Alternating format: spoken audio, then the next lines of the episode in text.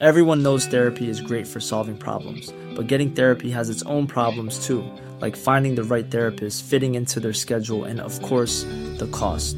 Well, BetterHelp can solve those problems. It's totally online and built around your schedule. It's surprisingly affordable too. Connect with a credentialed therapist by phone, video, or online chat, all from the comfort of your home. Visit betterhelp.com to learn more and save 10% on your first month. That's BetterHelp, H E L P. Heraldo Podcast, un lugar para tus oídos. Noticias del Heraldo de México.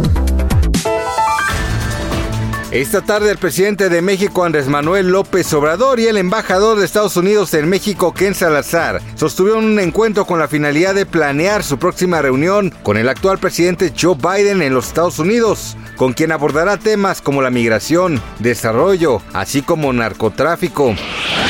Tomen sus precauciones porque el próximo 24 de septiembre entrará en vigor el reglamento de tránsito de la Ciudad de México, que se establecen los lineamientos por los cuales su motocicleta pueda ser remitida al corralón, como puede ser llevar a más personas de las que señala la tarjeta de circulación, no utilizar casco protector diseñado exclusivamente para motociclistas o bien transportar a menores de 12 años que no puedan sujetarse por sí mismos a la motocicleta o que estando sentados no puedan poner firmemente los pies en los estribos.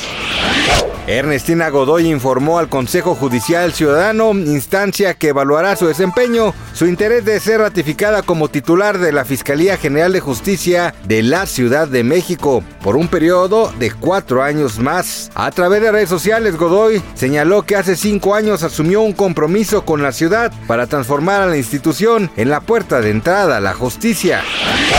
¿Usted sabe por qué se regalan flores amarillas cada 21 de septiembre? Este bonito acto se relaciona con la canción Flores Amarillas de la famosa telenovela argentina Floricienta, misma que adquirió gran popularidad en América Latina. Lo cierto es que esta fecha coincide con la conmemoración del Día Internacional de la Paz, que surgió como una iniciativa de Naciones Unidas durante el año 1981.